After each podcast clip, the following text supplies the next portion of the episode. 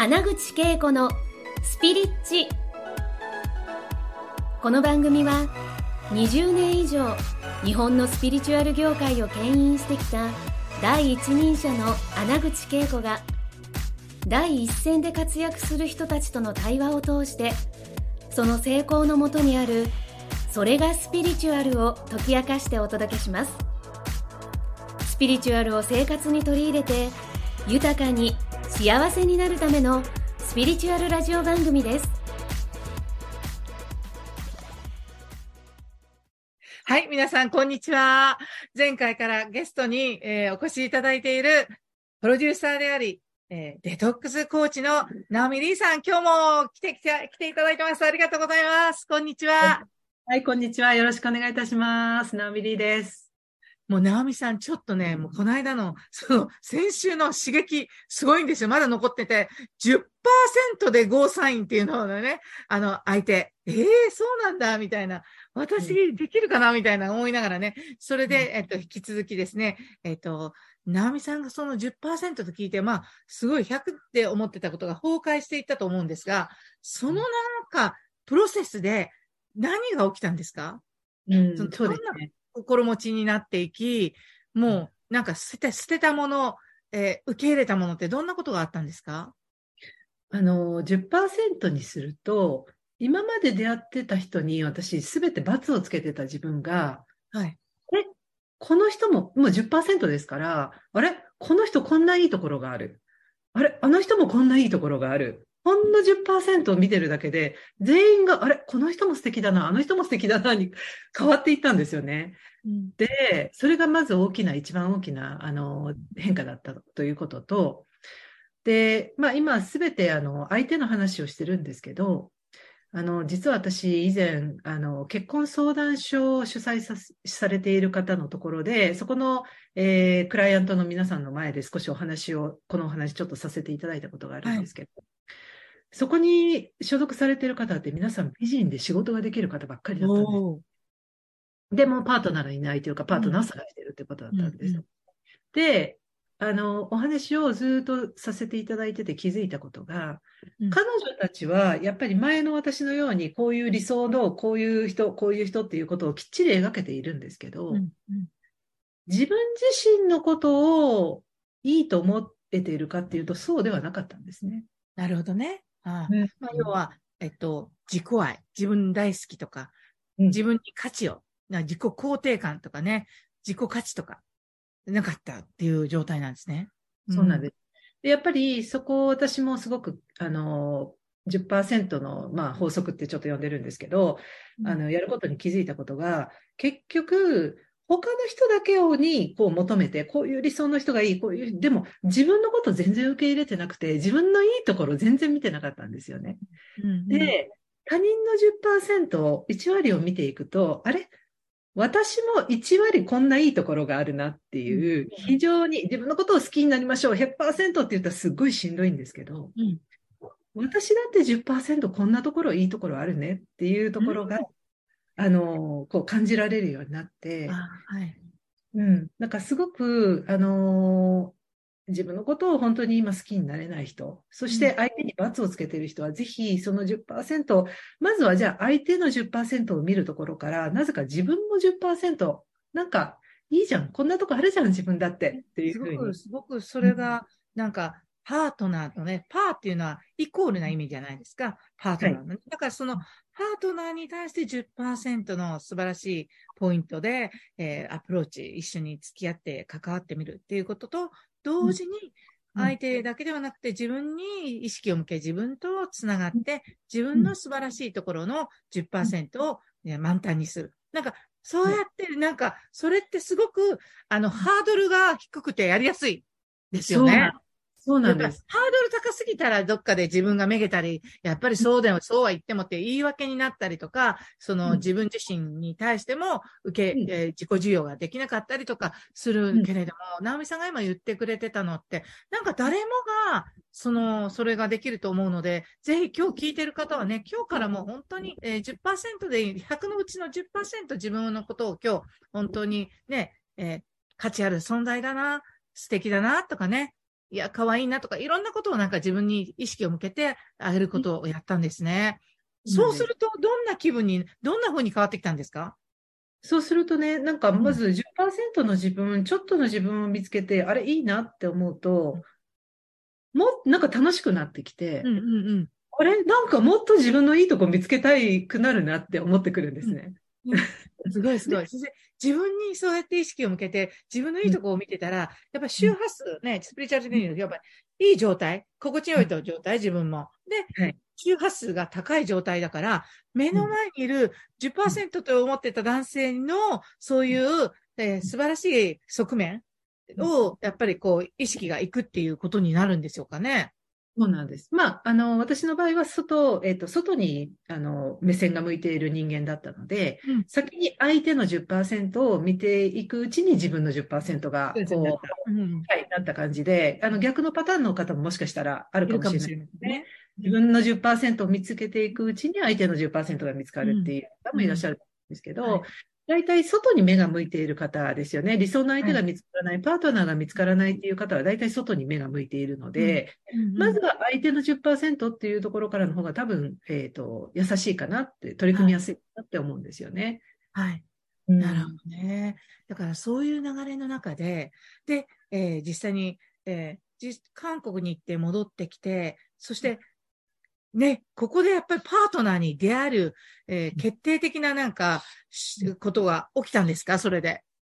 なんか、あの、ブリスベン在住16年ですからね。そうなんです。ね。ですよね。まさかブリスベンに、まあ、住むっていうことを決めていたじわけではないのに、ですよね。そうです、そうです。あそこのあたりちょっとどうなったか教えていただけますか？きっと皆さんも興味あると思うんですけど。多分その自分の中での、あの、ハードルがこう下がったことによって、うんいろんな人が近づきやすくなったと思うんですよね。多はい分そのハードルを上げて、上げてる時っていうのは、向こうもき近づきにくいですよね。なんかはい。なんかどうせ近づいても断られると思ったら男性って近づいてこないじゃないですか。はい。だけど、なんか私があのハードルをこう下げたことによって、多分いろいろ近づきやすくなったのかなと思うんですけど、まあ友達から、あのえー紹介みたいなお話もこうどんどん入ってくるようになったんですよね。はい。はい。で、あの、今のまあ旦那さんと、えーお友達を介して一緒にご飯食べに行くことになったんですけど、はい。最初の初対面、全然ピンとこないんです。10%も全然もういかない。まだ、あの、10%って思考で思ってるけど、やっぱり前の私のマッチョで顔が濃い人っていうのはやっぱ残ってるんです。はい。はい。はい。どっかで私の理想はマッチョで顔顔が濃いっていうのはやっぱり残ってるので、残ってて。うんで、その旦那さんと出会った時はもう全然、あ、私違う違う。私の理想のタイプにやっぱ思ってるんです。思ってて。でも、その10%の法則もどっか自分の中にあるから、あるから。ピンとこなくても話はしてみようっていう感じで、うん。話すると、ああ、なんかすごく誠実だなとか信頼できるなっていうふううんに、やっぱり10%が見えてくるんですよね。はい。うん。で、そのその旦那さんに出会ったのは日本ではなくて、もうブリスベンにいて出会ったんですか？えっ、と、シドニーだったんですけど。あ、、シドニーに、その当時はシドニーで暮らしてたんですね、ナオミさんは。そうです、そうです。はい。で、まあ、そういう関係でえー出会って、ちょっとまあ遠距離をするようになったんですけど、はい。あの、まあ、その後もいろいろあるんですけど、やっぱり、なんか、あの、最終的には、いろんな、まあ、説があっていいと思うし、ビビビと来て結婚する人もあってもいいと思うし、はい。うんよく英語だとケミストリーっていう、その化学反応っていう言葉が、ねはい。あります。そういったことで結婚される方があってもいいと思うんですけど、結局結婚生活って長いので、はい。化学反応が起きたとしても、化学反応って大体せいぜい2、3年。その、恋は盲盲目とか愛は盲目っていうね、はい。あの、今後にするとそういう言葉かなと思うんですけど、わーっとも自分の中でこう、恋愛ストーリーが盛り上がるのって、やっぱり、あの、長い人生の中で2、3年かなっていうのが、まあ、生物学的にもそんな感じかなと思うんですけど、なんか、その、なんて言うんだろう。この人人間的に素晴らしいところがあるなって10%思えたら、すごいそれ長持ちするなって今、長持ちね。はい、はい。思うんですね。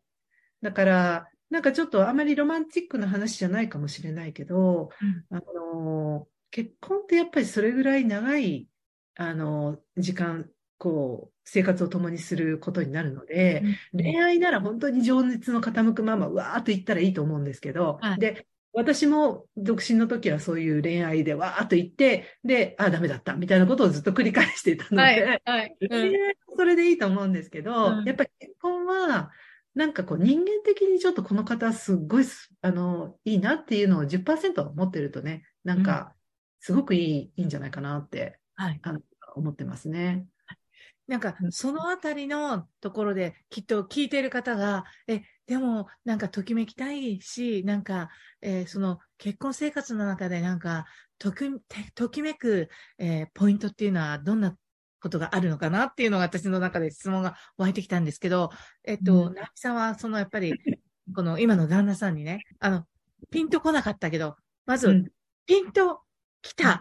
ていうポイントで結婚を決めた、その決め手と、そして、結婚生活の中で自分なりになんかすごく楽しみに、ちょっとプチ、うんプッチときめきでもなんか、どんな風になんか自分を、そういうときめく自分を感じてあげてるのかってあったら教えてほしいんですけど。うん。はい。あのーもう本当に結婚を決めたのは、あのー本当に、えー、恵子さんにもね、昨日お話をさせていただいたんですけど、他の方の結婚は縁とタイミングだよっていう言葉をいただいた、その時に直感で決めたっていうことだったんですね。でもそうで直感ですよね。直感なんですよね。あの、ロジックじゃなくて直感っていうのはもうハートからの声だったんですよね。なんか縁とタイミングがピンとくるっていうね。うんまあ、それは一つの、あの、直美さんの話的には、なんか、あの、ときめきポイントじゃないように、えー話してるけど、そこはときめきポイントにししてほしいなと思ったんですよ。あの、聞いてる人には。やっぱ、あ、縁とタイミングって、そう、あの時思わなかったけど、今日、ふとこう、なんか、縁とタイミングって聞いた、その話が、ピンときてワク、ワクワクしたと思うんですね。だから、ときめきってそのワクワクの中の、いね、あの、男女関係の中で出てくるものだと思うんでね。だからうん、直美さんの私の中で観察してると、そこがすごいときめきポイントで、もう表情まで変わってたんですよ、話してる時にね。そうそうなんですえーと、タイミング、まさにっていう、なんか、ときめきポイントってやっぱりなんか一つの目覚めてるのし気づかなかったことに気づいている時もときめきポイントですよね。うん。あその、えっと、常にそれまでの私は正解を探してたんですよね。答えをね、正しい答えをね。そうなんです。この人と結婚して、えっと、私は幸せになるのかなとか、そのやっぱり正解かな、不正解かなをずっと見ていたということと、いやー、皆さんもありでしょう。あるあるですね。私もあると思うわ。はい。あと、幸せにしてもらいたいっていうのがやっぱすごくあもうあったんですよね。あはい、うんはい、はい。今思うとなんですけど、うん結局、幸せにしてもらいたいって、相手になんかすごい かけてるじゃないですか。なんか、もう、すごい十字架を、なんか背負わせてるぐらい。だから、自分が幸せに感じないのは、あなたのせいだ、みたいな、ね、そういう思いだよね。幸せにしてもらいたいとかね。なんか自分が幸せになるんだって決めたら、自主、自主的に幸せな、ね、うんタイミング、ことをね、えーパートナーシップで考えていくけど、してもらいたいってね、そ そういうのあったら、それはなかなか、やばいよね。そうなんです。でも、やっぱり、ここにかかってた、罠にかかってたというか。まだですね。ううん。もう、なんか、あの、その縁とタイミングっていう言葉を聞いて、私がわってなったのは、なんか、違うじゃんって、私なんかもうどうなるかわかんないけど、もう、これが、あの、うまくいかないかもしれないけど、うんやってみようよ、みたいな、はい。行っうん、てみようよね。うんねやってみようよっていう、うんなんかその時に、本当に、あの、恵子さんがあの本とか、そのいろんなところでおっしゃられている、どこかから声が聞こえてきたんですね、本当に。そうなん。本当に、なん誰？っていう感じで、なんか、いいじゃん、やってみようって聞こえてきたんです。ね、それすごいよね。で、その直感のか、ね、ね、わ、受け取った声に従って、バチってハマったんですよね。だけど面白かったのは昨日聞いた話だよね。なんか旦那さんにその前に、ね、結婚しようとかプロポーズされたのになんか、うん、ピンとこないなとか言って、なんか、ノーとか言ってたのに、ね、その旦那さんの会社の社長のと3人で食事した時にやっぱり、まあ、ある種、あの、うんキューピッドですよね。だ、あの、社長。別に社長なんかを思って言ったわけじゃなくて、まあ、タイミングで、縁とタイミングだからねって言って、時にもう、パシってね。だから、すごい第三者の介入ってすごい、あの、目覚めには必要っていうかね、こういう、この決定的な瞬間にあったんだなって昨日も本当思ってて、そ、それで決めたんですよね。あの、うん恵子さんがその仁さんの時に本当にキューピッド役で、あの、いいてくださったように、私もその結婚の時にはその社長さんっていう方が、でも今すごい何回考えても面白いのが、やっぱり社長さんだから、私っていう人間をパッと見た瞬間、この人はこういうされると嫌だろうなっていうのは多分分かったんだなと思っていて、うん。うん。この、私の旦那のことを一切推さなかったんですね。